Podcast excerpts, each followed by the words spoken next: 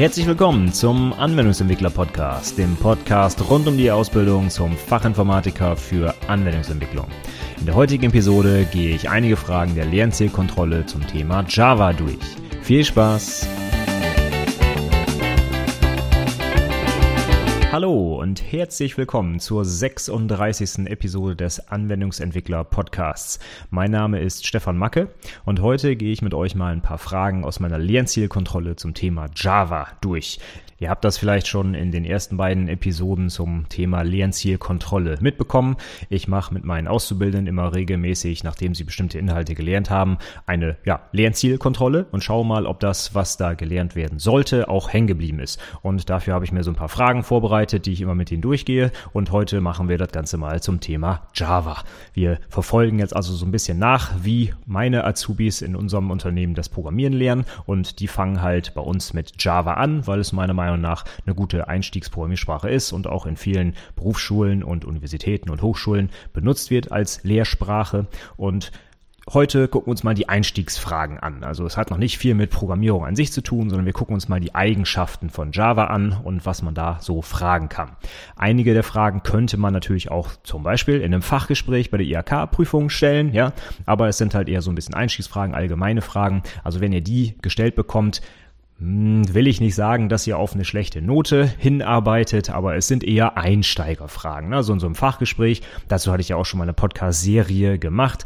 Ähm, da werden eher, sage ich mal, tiefergehende Fragen gestellt, ne? so in Richtung, was sind Generics und äh, so weiter. Und da geht es also nicht unbedingt darum, welche Eigenschaften Java hat. Das ist vielleicht so ein bisschen, ja, Einstiegsniveau, sage ich mal. Ne? Aber nichtsdestotrotz muss man das natürlich als Anwendungsentwickler durchaus wissen, insbesondere natürlich zu der Sprache, mit der man täglich arbeitet. Und Java wird sicherlich viel vielen von euch bekannt sein und deswegen fangen wir damit heute mal an und ich gehe mal so ein paar Fragen durch.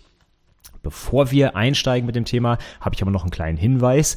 Wenn ihr euch bis zum 14.11.2015 an meinem Newsletter anmeldet unter anwendungsentwicklerpodcast.de slash newsletter, dann habt ihr die Chance, an einem kleinen Gewinnspiel teilzunehmen. Wie ihr euch vielleicht vorstellen könnt, seitdem ich meine Website und diesen Podcast betreibe, kriege ich einen Haufen an Anfragen zum Thema Review von irgendwelchen Abschlussdokumentationen, zum Abschlussprojekt und so weiter. Und ich kann diese ganzen Anfragen nicht mehr beantworten. Es ist einfach so viel. Ich kann das in meiner Freizeit nicht mehr leisten. Ihr wisst, die ganze Website und der Podcast hier auch ist völlig kostenfrei. Ich kriege dafür also nichts und ich kann nicht meine ganze Freizeit opfern, um die ganzen Sachen zu reviewen. Und deswegen habe ich so als kleines Schmankerl für alle Newsletter Abonnenten mir ein kleines Gewinnspiel ausgedacht wenn ihr mir bis zum 14.11. ein nettes Review schreibt. Es muss nicht mal nett sein, es muss ehrlich sein, ja. Ein ehrliches Review, zum Beispiel bei iTunes oder jetzt inzwischen auch bei Stitcher äh, schreibt oder ein, bei der Facebook-Seite einen Kommentar hinterlasst und ein Like, dann nehmt ihr teil an dem Gewinnspiel und könnt individuelles Feedback zu eurem Abschlussprojekt von mir gewinnen. Ähm, die genauen Teilnahmebedingungen bekommt ihr natürlich sofort per Mail, wenn ihr euch angemeldet habt. Wenn ihr teilnehmen wollt, dann meldet euch einfach für meinen Newsletter an, anwendungsentwicklerpodcast.de slash newsletter und dann bekommt ihr sofort in der ersten Mail die Info, was ihr tun müsst und wie ihr teilnehmen könnt.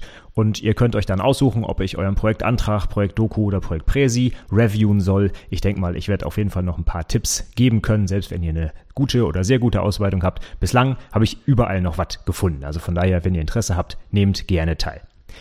So, dann starten wir jetzt mit dem eigentlichen Inhalt der heutigen Episode. Es geht also erstmal so ein bisschen los mit allgemeinen Fragen. Und das erste, was ich fragen würde, ist, was sind Quellcode und Maschinencode?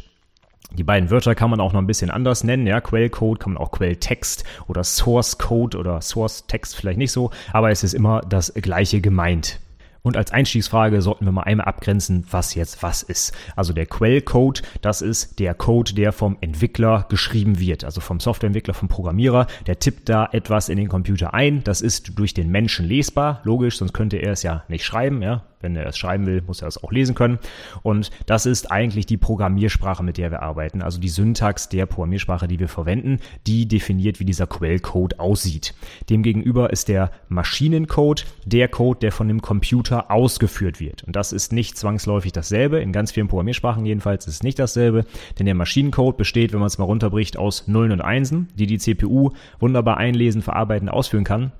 Das Problem ist nur, kein Mensch kann das verstehen. Ja? Äh, viel, verstehen vielleicht schon, wenn man sich äh, anstrengt und ganz viel lernt, aber es ist nicht so schön lesbar, wie es der Quellcode ist. Und diese beiden Sachen muss man abgrenzen. Wichtig ist, dass der Maschinencode teilweise nur auf einer einzigen Maschine ausgeführt wird oder beziehungsweise auf einem Typ dieser Maschine. Also es könnte zum Beispiel sein, dass ihr Maschinencode habt, der nur auf einem Intel-Prozessor läuft und anderer Maschinencode läuft vielleicht nur auf einem AMD-Prozessor. Also die sind sehr stark gebunden an das System, das diesen Code ausführen soll, während der Quellcode halt sehr abstrakt ist. Das ist eine Programmiersprache, damit beschreibe ich meine Problemlösung und der muss dann noch irgendwie übersetzt werden in einen vom Computer ausführbaren Code, nämlich in den Maschinencode. Das sind also zwei verschiedene Ebenen, die quasi das gleiche beschreiben. Der Maschinencode ist das, was der Computer wirklich ausführt und der Quellcode ist das nett lesbare Ding, was der Entwickler da zusammenschreibt. Jetzt kommen wir genau zur nächsten Frage. Wer übersetzt denn jetzt den Quellcode in den Maschinencode? Und das macht der sogenannte Compiler. Der Compiler, der kompiliert den Quellcode und rauskommt Maschinencode. Jetzt kann man sich natürlich vorstellen, wenn wir eine Programmiersprache verwenden, die erstmal recht abstrakt ist und wir wollen jetzt Maschinencode rausbekommen, der auf mehreren Maschinen ausführbar ist und nicht nur auf einer einzigen, das wäre ja irgendwie doof in der heutigen Zeit, dann brauchen wir vielleicht auch mehrere Compiler, die verschiedenen Maschinencode daraus erzeugen. Man könnte sich jetzt also vorstellen, dass ich mit einer Programmiersprache Quellcode erzeuge und ich bräuchte dann zwei Compiler. Der eine produziert Maschinencode für Intel-Prozessoren und der andere produziert Maschinencode für AMD-Prozessoren. Das ist heutzutage nicht mehr so, aber so ungefähr könnte man sich das vorstellen. Ja, Quellcode ist sehr abstrakt, Maschinencode sehr konkret auf den konkreten Computer. Und die Übersetzung zwischen diesen beiden Codes übernimmt eben der Compiler. Man kann theoretisch auch versuchen, das rückwärts zu machen. Ja, man kann auch einen D-Compiler benutzen, der aus Maschinencode wieder Quellcode macht, aber das ist nicht eindeutig. Ich kann zum Beispiel in meinem Quellcode den gleichen Sachverhalt auf unterschiedliche Arten und Weisen ausdrücken. Ganz einfaches Beispiel. Eine Schleife kann ich entweder als Vorschleife oder als While-Schleife programmieren. Es kommt aber im Zweifel derselbe Maschinencode raus. Und wenn ich den jetzt wieder zurückkompiliere, also dekompiliere, woher soll er jetzt wissen, ob es eine Vorschleife oder eine While-Schleife sein muss? Ja, also man kann das nicht wieder eindeutig rekonstruieren. Aber es gibt Werkzeuge, die durchaus aus Maschinencode wieder Quellcode erzeugen, eben Decompiler genannt. Jetzt haben wir, wenn wir mit Java arbeiten, aber noch einen dritten Code, den wir uns näher anschauen sollten. Das ist der sogenannte Bytecode. Der Bytecode, das ist plattformunabhängiger Programmcode, der von einer virtuellen Maschine ausgeführt wird. Was das bedeutet, werden wir uns gleich noch anschauen. Wichtig ist, dass man heutzutage eigentlich Software programmieren will, die auf verschiedensten Plattformen läuft. Stellen wir uns vor, wir haben ein Windows, ein Linux, ein Mac, wir haben verschiedene Endgeräte, wie zum Beispiel Mobiltelefone, Tablets, richtige Computer, Großrechner und so weiter. Und am schönsten wäre es natürlich, wenn wir ein Programm nur ein einziges Mal programmieren müssten, zum Beispiel in Java, in der Programmiersprache, und könnten irgendwo auf den Knopf drücken und schwupp kommt ein Programm raus, was auf allen möglichen Plattformen gleich laufen würde. Das wäre toll, Ne? Dann hätten wir nicht ganz so viel Aufwand und müssten vielleicht für jeden verschiedenen Computer, den wir bedienen wollen, einen individuellen Compiler anschmeißen. Das wollen wir eigentlich nicht haben, sondern wir wollen eigentlich etwas haben, was auf allen Plattformen läuft. Und das ist der Bytecode, beziehungsweise das Prinzip dahinter. Der Bytecode funktioniert so, dass wir auf der Plattform, auf der wir das Programm laufen lassen wollen, eine Laufzeitumgebung installieren. Das ist bei Java zum Beispiel das JAI, das schauen wir uns gleich nochmal einmal im Detail an. Das muss auf diesem Betriebssystem installiert sein und wenn es das ist, dann kann ich ein beliebiges Java-Programm in Form von Bytecode nehmen und auf dieser virtuellen Maschine einfach ausführen.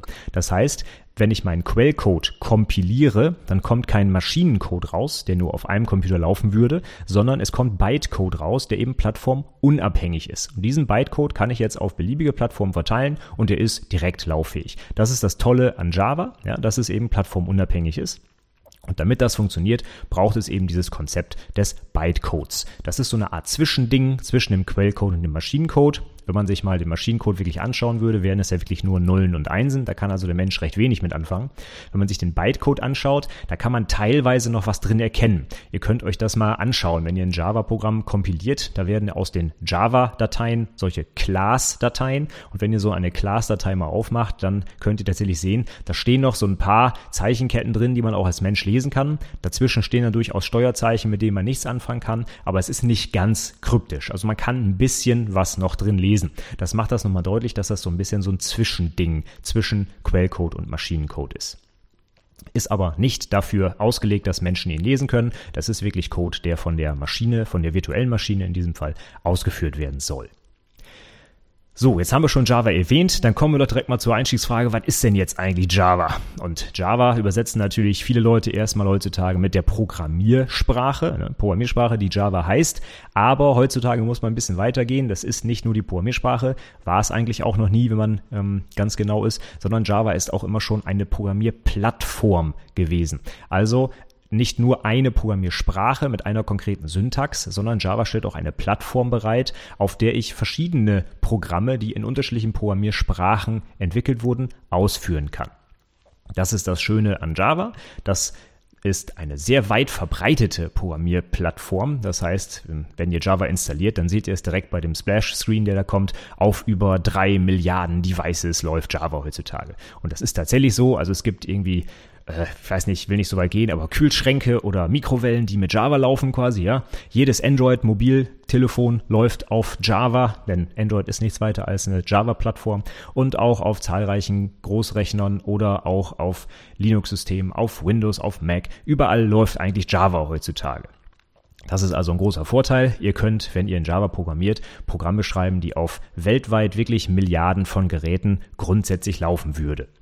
Die verbreitetste Programmiersprache, um eben auf der Java-Plattform zu programmieren, ist natürlich Java selbst. Ja, die Programmiersprache gibt es schon ein paar Jährchen länger, wird inzwischen von Oracle weiterentwickelt und vertrieben. Aber es gibt heutzutage auch durchaus mehrere Programmiersprachen, um gegen die Plattform Java zu entwickeln. Zum Beispiel gibt es JRuby, einen Port von Ruby auf die Java-Plattform. Oder es gibt Scala oder Clojure oder oder oder. Also es gibt zig verschiedene Programmiersprachen, die letztlich als Ergebnis Bytecode produzieren. So funktioniert das nämlich. Wenn ich eine Programmiersprache auf die Java-Plattform bringen möchte, dann muss ich eigentlich nur einen Compiler schreiben, der aus meiner Programmiersprache erzeugt, der dann eben auf der Java virtuellen Maschine ausgeführt werden kann. Ich kann also eine beliebige Programmiersprache nehmen, die noch nicht auf der JVM lauffähig ist und muss eigentlich in Anführungszeichen nur einen Compiler schreiben, der Bytecode daraus erzeugt und schwupp habe ich eine Programmiersprache, die gegen Java laufen kann. Und das haben halt schon sehr viele Programmiersprachen heute getan. Und weil die virtuelle Maschine eben so weit verbreitet ist, ist es halt auch ein schöner Anreiz für Compiler-Entwickler. Dann kann ich halt in einer noch tolleren, noch netteren Programmiersprache, die ich halt gerne mag, programmieren. Aber habe trotzdem den Vorteil, dass ich die Programme auf allen möglichen Maschinen weltweit ausführen kann. Und dann kommen wir direkt zum nächsten Stichwort, nämlich was ist das JRE, das Java Runtime Environment. Das brauchen wir nämlich genau dafür. Ich hatte gerade gesagt, es muss auf jedem Endgerät etwas installiert werden, das dann die Java-Programme ausführt und das ist eben das JRE. Das ist die Laufzeitumgebung für Java-Programme. Die setzt sich eigentlich aus zwei wichtigen Sachen zusammen, nämlich einmal der JVM, der Java Virtual Machine. Das ist der Teil der JRE, ähm, der die Programme letztlich ausführt. Der, da, der lädt also quasi den Bytecode und führt den dann aus, übersetzt den dann äh, in entsprechende Instruktionen, die zum Beispiel der Prozessor ausführen kann. Aber dazu sind im JRE noch andere Sachen enthalten, wie zum Beispiel die ganze Programmbibliothek. Ne? Was kann ich also alles mit Java machen? Welche Typen gibt es da zum Beispiel und wie heißen die Funktionen und so weiter? Das ist alles in dem JRE definiert. Das ist also auch sehr hart verdrahtet. Ich kann nicht einfach die JVM austauschen und gegen eine andere äh, Klassenbibliothek laufen lassen. Das geht so nicht. Deswegen muss das so verbundelt werden, sage ich mal. Und das ist eben das JRE. Das Ding muss ich installieren auf meinem Endgerät und dann bin ich in der Lage, ein Java-Programm dort auszuführen. Und die JVM, das ist eben genau dieser Teil, der das Programm dann ausführt. Und ein paar Sachen sind noch zusätzlich drin, wie gerade gesagt, Klassenbibliotheken und so weiter. Und das gemeinsam ergibt das JRE.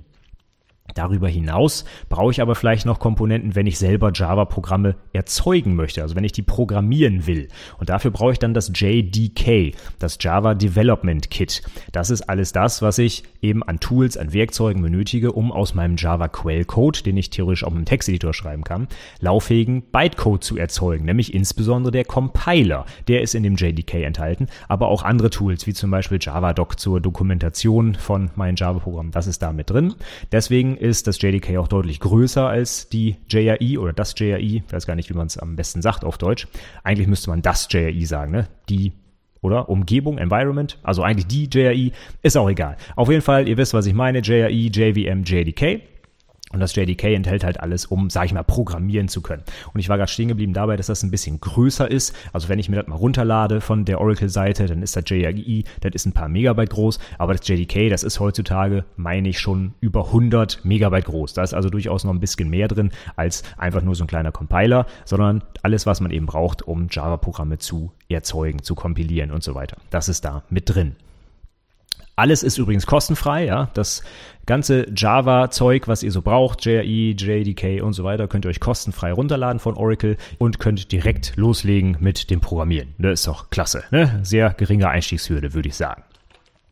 Gut, jetzt kommen wir gleich zu dem nächsten Punkt, nämlich wie programmiere ich denn jetzt in Java? Ich kann also grundsätzlich jedes Programm in Java mit einem Texteditor schreiben. Ja, das ist also kein Problem. Es sind einfach nur Textdateien. Der Quelltext, das ist ja gerade menschenlesbar, hatten wir eben besprochen. Von daher kann ich einfach irgendeinen Texteditor aufmachen, schreibe ein bisschen Java-Code, schmeiß den Compiler an und schwupp kommt mein Programm daraus. Wenn ich das jetzt tun würde, müsste ich allerdings die konkrete Syntax von Java, also welche Klammern zum Beispiel benutzt werden, wie Groß- und Kleinschreibung ist, wie die Methoden Methoden heißen und so weiter. Das müsste ich alles auswendig drauf haben, könnte das aber so runter programmieren, schmeißt dann den Compiler an, der heißt bei Java übrigens Java C, könnt ihr über die Kommandozeile einfach ausführen und schwupp wird aus eurer .java-Datei eine .class-Datei und die könnt ihr dann mit Java direkt ausführen dann werdet ihr schon fertig. Das Problem dabei ist, dass das ziemlich aufwendig ist. Ich habe gerade schon gesagt, die Syntax, die ist gerade für Einsteiger natürlich nicht ganz so einfach. Ne? Gerade Groß- und Kleinschreibung und die Klammern und die Semikolons und so weiter. Das ist nicht so einfach. Und deswegen tut man eigentlich gut daran, wenn man sich ein bisschen Hilfe holt. Und mit so einem simplen Texteditor ist das nun nicht ganz so prickelnd. Ja, da muss man wirklich alles auswendig können im Prinzip und auch Fehler muss man selber suchen. Deswegen sucht man sich eigentlich einen etwas besseren Editor, der diese Syntax beherrscht und der einen unterstützen kann. Der zum Beispiel nach einem Tastendruck einem vorschlagen kann, welche Methoden es denn gibt und wie die heißen und welche Parameter da benötigt werden. Oder der zum Beispiel auch Dinge vervollständigen kann, wenn ich lange Variablennamen habe, dass ich die nicht austippen muss, sondern dass ich die einfach vervollständigt bekomme und so weiter. Alle diese Dinge, die bietet mir ein sogenanntes Integrated Development Environment oder kurz IDE an. Ich sage immer eine IDE, eigentlich müsste auch das jetzt hier wieder äh, ein, glaube ich, heißen ein, nee, eine Umgebung. Naja gut, auf jeden Fall eine IDE. Was macht die jetzt also? Die bietet mir also Möglichkeiten, wie ich etwas netter programmieren kann. Die hilft mir also dabei, indem sie mir zum Beispiel, während ich den Code, meinen Quelltext eintippe, anzeigt, wenn ich einen Fehler gemacht habe, wenn ich mich vertippt habe oder wenn ich einen Punkt vergessen habe oder einen Semikolon vergessen habe und so weiter. Dann wird das zum Beispiel gleich rot unterschlängelt und sagt mir, hallo, hier hast du einen Fehler gemacht, bitte guck hier nochmal nach. Und Automatisch wird von den meisten IDEs im Hintergrund dann auch gleich der Compiler angeschmissen. Das heißt, ich brauche nur meinen Quelltext zu tippen und bekomme sofort als Ergebnis ein lauffähiges Programm. Und meistens kann ich das sogar innerhalb der IDE direkt ausführen mit einem kleinen Shortcut. Dann wird mir das Programm direkt nach dem Kompilieren ausgeführt und das Ergebnis auch wirklich sofort in der IDE angezeigt. Das heißt, ich muss meine IDE gar nicht mehr verlassen, um von der Entwicklung bis zur Ausführung alles mit dem Programm machen zu können. Deswegen ist es eine integrierte Entwicklungsumgebung, weil eben alles, was notwendig ist zum Entwickeln, dort rein integriert ist. Ich muss also im Zweifel nur ein einziges Programm starten und habe eigentlich alles, was ich brauche, um dann mein eigenes Programm zu programmieren. Und deswegen ist es so sinnvoll, so eine IDE sich zu besorgen, denn das macht das Leben als Entwickler deutlich einfacher. Wenn ich alle selber tippen muss und mich an allen möglichen Kleinkram immer erinnern muss, dann dauert das sehr, sehr lange. Und die IDE kann mir wirklich einen Haufen Arbeit abnehmen durch Codevervollständigung, durch Templates zum Beispiel, wenn ich eine, neues, eine neue Klasse anlege, wird da bestimmt, werden da schon äh, einige Zeilen Code vorgeblendet und so weiter. All solche Dinge, die ich sonst wirklich händisch abtippen müsste, die kann mir so eine IDE abnehmen. Und eine der verbreitetsten IDEs im Java-Umfeld ist sicherlich Eclipse. Habt ihr bestimmt schon mal gehört. Eclipse ist, ich weiß nicht, ob es die verbreitetste ist, aber ich glaube fast schon. Ähm, die IDE für die Java-Entwicklung ist auch absolut kostenfrei und Open Source. Könnt ihr euch so runterladen unter eclipse.org. Ist ich glaube inzwischen 150 oder 200 Megabyte groß, je nachdem, welche Version ihr nehmt. Aber das ist eigentlich eine perfekte IDE für Java. Da ist alles drin, was ihr braucht. Codevervollständigung, automatisches Ausführen von Programmen und äh, Fehlerbehandlung und Test-Framework ist gleich eingebaut und so weiter. Also alles, was man heutzutage braucht, findet ihr eigentlich in Eclipse. Und deswegen ist das zum Beispiel auch die IDE, die ich immer für meine eigene Lehre benutze und auch für meine Azubis. Wir entwickeln eigentlich komplett mit Eclipse. Man kann darüber stundenlang streiten, ob es vielleicht nicht noch bessere IDEs gibt. Es gibt für Java zum Beispiel auch NetBeans direkt von Oracle oder es gibt auch IntelliJ als kommerzielle IDE.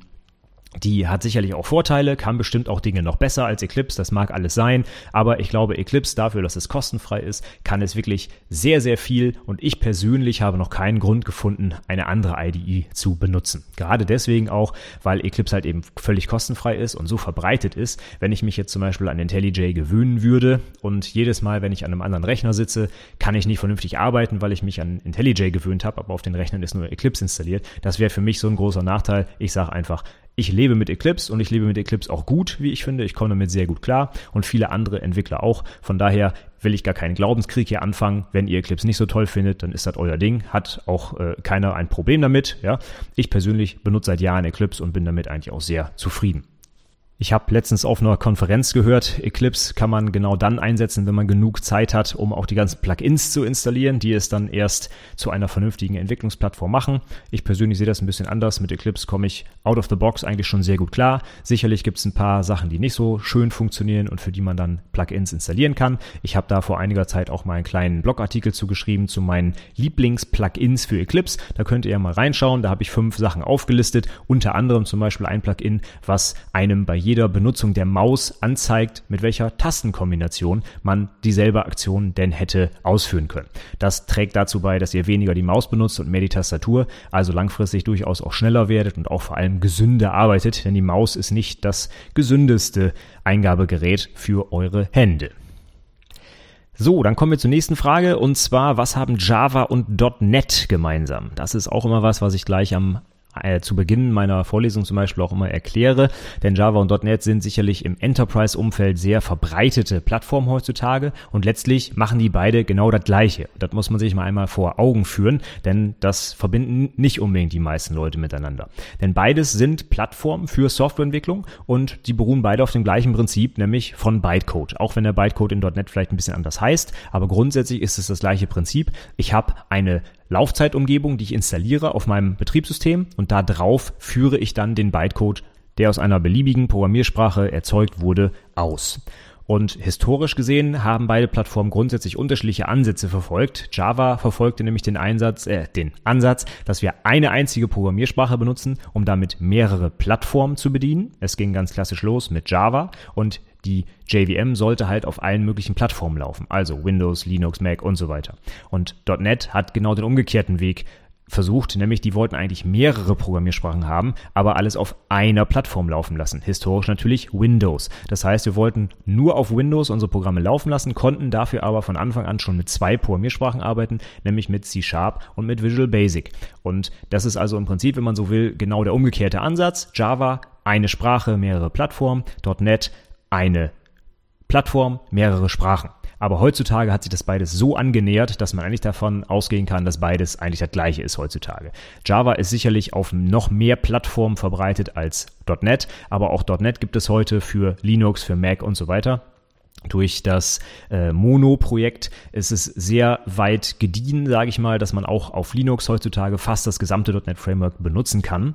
Und die verschiedenen Sprachen, die da möglich sind, sind bei Java auch schon dazugekommen, habe ich gesagt, Clojure, Scala und so weiter. Da gibt es also zig Programmiersprachen heute, die man auf der JVM laufen lassen kann und genauso bei Microsoft von Anfang an C Sharp und Visual Basic, aber auch hier gibt es zum Beispiel Iron Python, Iron Ruby. Das sind also Ports von anderen Programmiersprachen und die erzeugen halt auch den .NET Bytecode heutzutage. Von daher haben beide eigentlich sehr, sehr viel gemeinsam. Es sind Programmierplattformen für verschiedene Plattformen und verschiedene Programmiersprachen. Und damit kommen wir jetzt zu meiner letzten Frage, die es aber nochmal so ein bisschen in sich hat. Und zwar, welche Eigenschaften hat denn Java jetzt als Programmiersprache? Ich hatte es, glaube ich, schon mal in einer Podcast-Episode zu häufigen Fragen im Fachgespräch behandelt, dass man durchaus wissen sollte, die Programmiersprache, mit, dem man, mit der man täglich arbeitet, was die so für Eigenschaften hat, also wie man die klassifizieren oder typisieren könnte. Und bei Java würde ich erstmal anfangen damit, dass es eine GPL ist, eine General Purpose Language. Was bedeutet das? Es ist eine allgemeingültige Programmiersprache Programmiersprache, mit der ich allgemeine Probleme lösen kann. Demgegenüber steht zum Beispiel die Domain Specific Language, die DSL, mit der nur eine domänenspezifische Problematik gelöst wird. Und eine GPL, damit kann ich aber alles Mögliche machen. Ich kann dort also, was weiß ich, Finanzanwendungen programmieren oder Webanwendungen oder weiß der Geier was. Ich kann einfach alles damit machen. General Purpose eben. Dann ist Java eine Sprache der dritten Generation, wenn man das mal so ein bisschen ähm, durchdekliniert. Es gibt vier verschiedene Generationen von Programmiersprachen. Die erste Generation, die habt ihr eigentlich schon kennengelernt, das ist der Maschinencode, also Nullen und Einsen, ne, direkt auf den Prozessor zugeschnittene Nullen und Einsen, die, die direkt ausführbar sind. Die zweite Generation, das waren die Assembler-Sprachen, die sind also schon so ein bisschen abstrakter, die kann der Mensch schon ein bisschen besser lesen. Und die dritte Generation, das ist dann sowas, was wir heutzutage haben, Java, C Sharp, Ruby, Python und wie sie alle heißen. Das ist also eine recht abstrakte Sprache, wo ich eigentlich kaum mehr direkt an der Maschine oder an den Registern in der CPU oder sowas rumdoktor, sondern wo ich ganz abstrakte Konzepte verwenden kann, wie zum Beispiel Schleifen und Fallunterscheidung und so weiter. Und das abstrahiert von mir weg quasi dieses ganze Zeug, was da eigentlich im Inneren der Maschine abläuft. Und das sind eigentlich so, so gut wie alle Programmiersprachen, die heute im Einsatz sind. Darüber hinaus gibt es noch eine Fourth Generation Language, also eine 4GL-Sprache oder mehrere auch, deren Ansatz es dann ist, noch abstrakter zu werden. Das heißt, ich kann mit noch weniger Code noch mehr machen. Als Beispiel für eine 4GL-Sprache nehme ich dann mal Natural, weil ich damit jeden Tag zu tun habe. Das ist von der Software AG, Deutschlands zweitgrößtem Softwarehersteller nach SAP, eine Programmiersprache, die es schon über 30 Jahre gibt. Und da kann man zum Beispiel mit relativ wenig Zeilen Code, ich sag mal mit zwei, drei Zeilen Code, eine komplette Datenbanktabelle auslesen und auf die Datensätze zugreifen. Dafür brauche ich in Java schon ein paar mehr Zeilen. Wenn ihr mal überlegt, wenn ihr das schon mal gemacht habt, ihr müsst die Datenbankverbindung herstellen, dann müsst ihr irgendwie ein Select Statement absetzen, dann müsst ihr das Result Set durchlaufen und so weiter und so fort. Ich sage jetzt einfach mal, da kommen 10 bis 20 Zeilen Code bei raus, wenn ihr nicht irgendwelche Frameworks benutzt, die das von euch äh, abstrahieren. Aber in Natural eingebaut ist zum Beispiel eine Funktion, die heißt einfach read, dann gebe ich einen Tabellennamen an und schwupp, da ist alles mit drin. Das ist eine Schleife, die alle Datensätze der Tabelle ausliest und die kann ich dann direkt verarbeiten. Und das sind wirklich zwei Zeilen Code im Gegensatz zu vielleicht 20 Zeilen Code in Java. Dafür sind die vier GL-Sprachen aber vielleicht andersweitig etwas eingeschränkt. Da kann man dann vielleicht bestimmte Low-Level-Operationen nicht so schön mitmachen, wie, was weiß ich, irgendwelche Bit-Verschiebungen oder so. Das geht vielleicht mit den Sprachen dann gar nicht, weil die halt einen ganz anderen Ansatz haben. Die wollen einfach mit möglichst wenig Code eine lauffähige Lösung schaffen.